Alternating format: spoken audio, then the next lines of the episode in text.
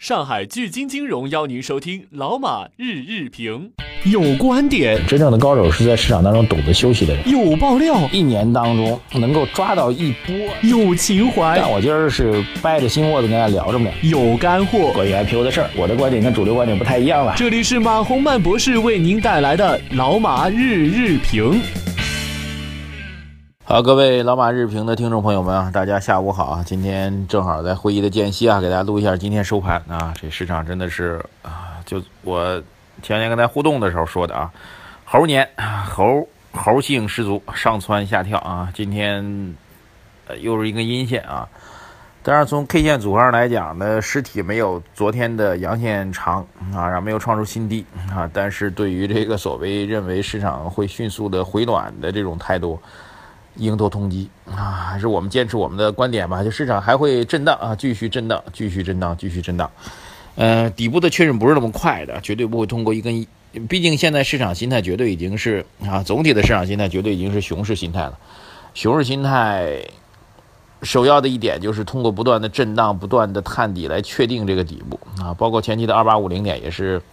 呃，几次的下探吧，几次的下探，然后在低位也是反复的。大家去翻回去看看二八五零点啊，二八五零点的确认呢是在连续的三根、四根、五根啊阴线大幅度的快杀之后啊，这个跌出来一个二八五零点的这样一个低位。呃，然后呢，后期呢是连续有，我现在数下来接近有四到五次，其实是。呃，向下走，开始尝试着去接近接近二八五零这样一个低位线啊。市场横向震荡了大概得有，呃，我看一下啊，大概得有接近二十个交易日啊，换句话说，有接近一个月的时间，指数在慢慢走好的。所以熊市的市场呢，那不可能一蹴而就的，不可能一根阳线就搞定了，肯定会不断的反复的。哪怕说啊，我退一万步来说，这个昨天的下跌那个低点啊。呃，就是本轮的最低点，但是也不可能 一根阳线就打起来了，这是一个基本常识。哎，所以投资人的煎熬还会继续啊，所以我们哎，这个观点基本观点没变，我们来抓紧时间读读大家的这个留言吧。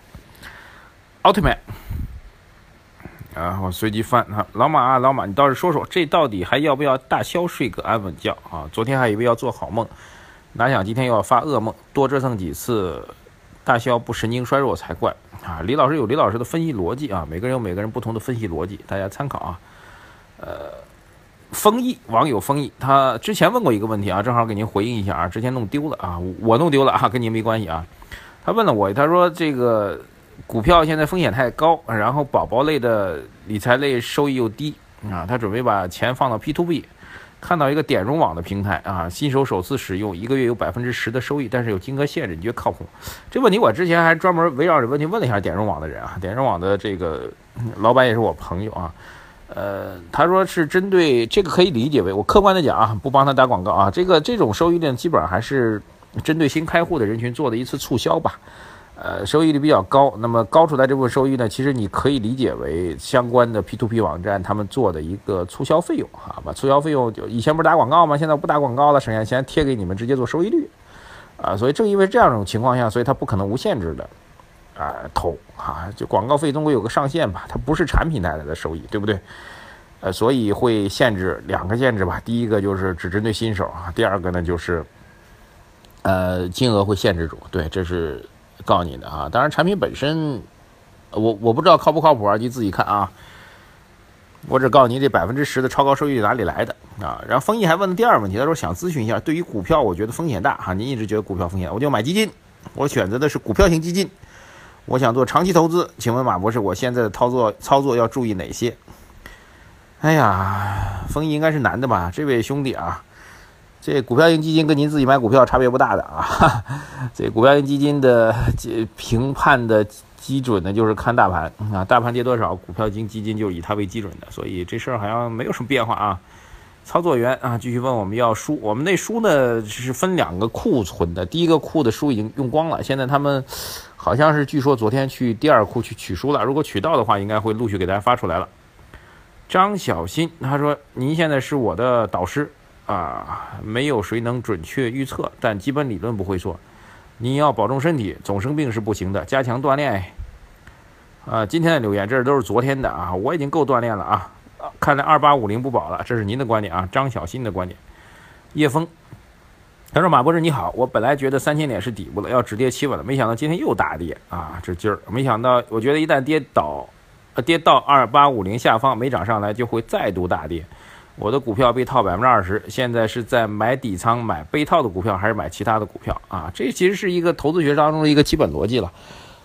呃，其实您不用去刻意的，就是在此时此刻，各位，我们这经济学上有个基本，投资学上有个基本观点，就是您在此时此刻所做的决策，跟您之前的所做的投资决策没有一毛钱关系啊。当然这是理论上的，就就比如说，您想您你买的，打比方说啊，万你买了一肚子万科啊，打比方万科暴跌，对吧？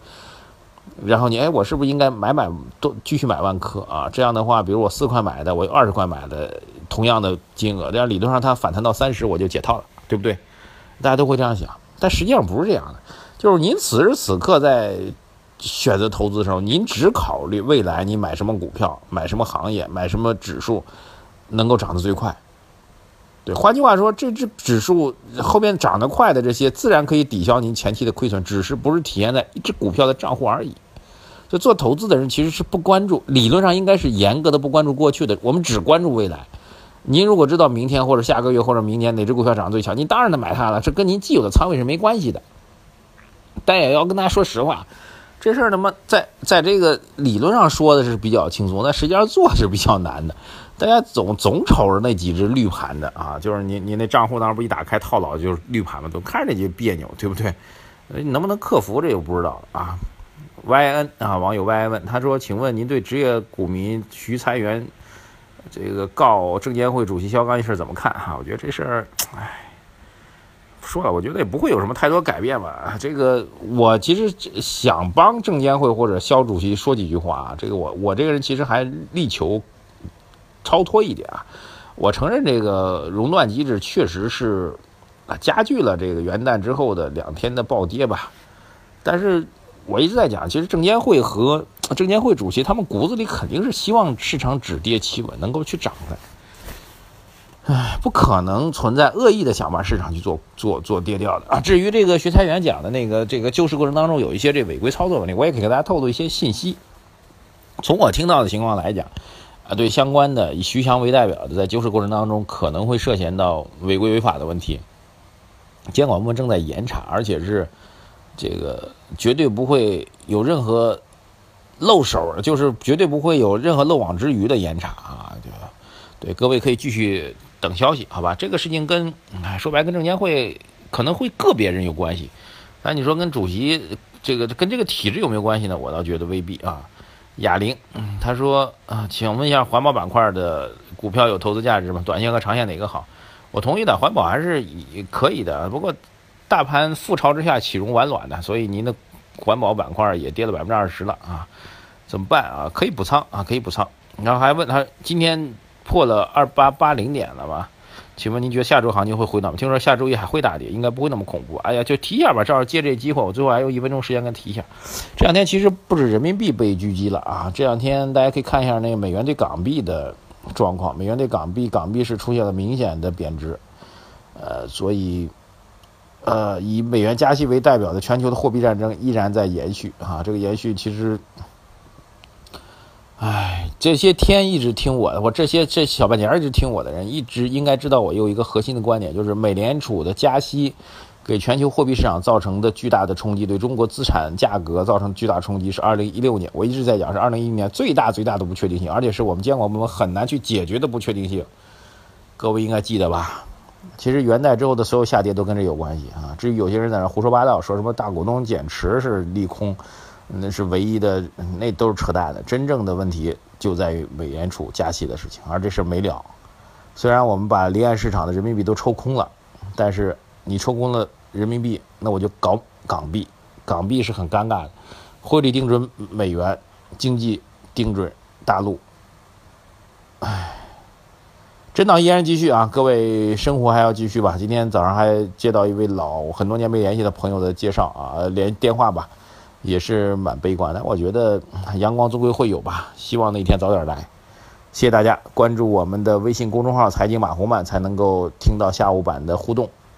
提出您的问题，我会一一解答。再见。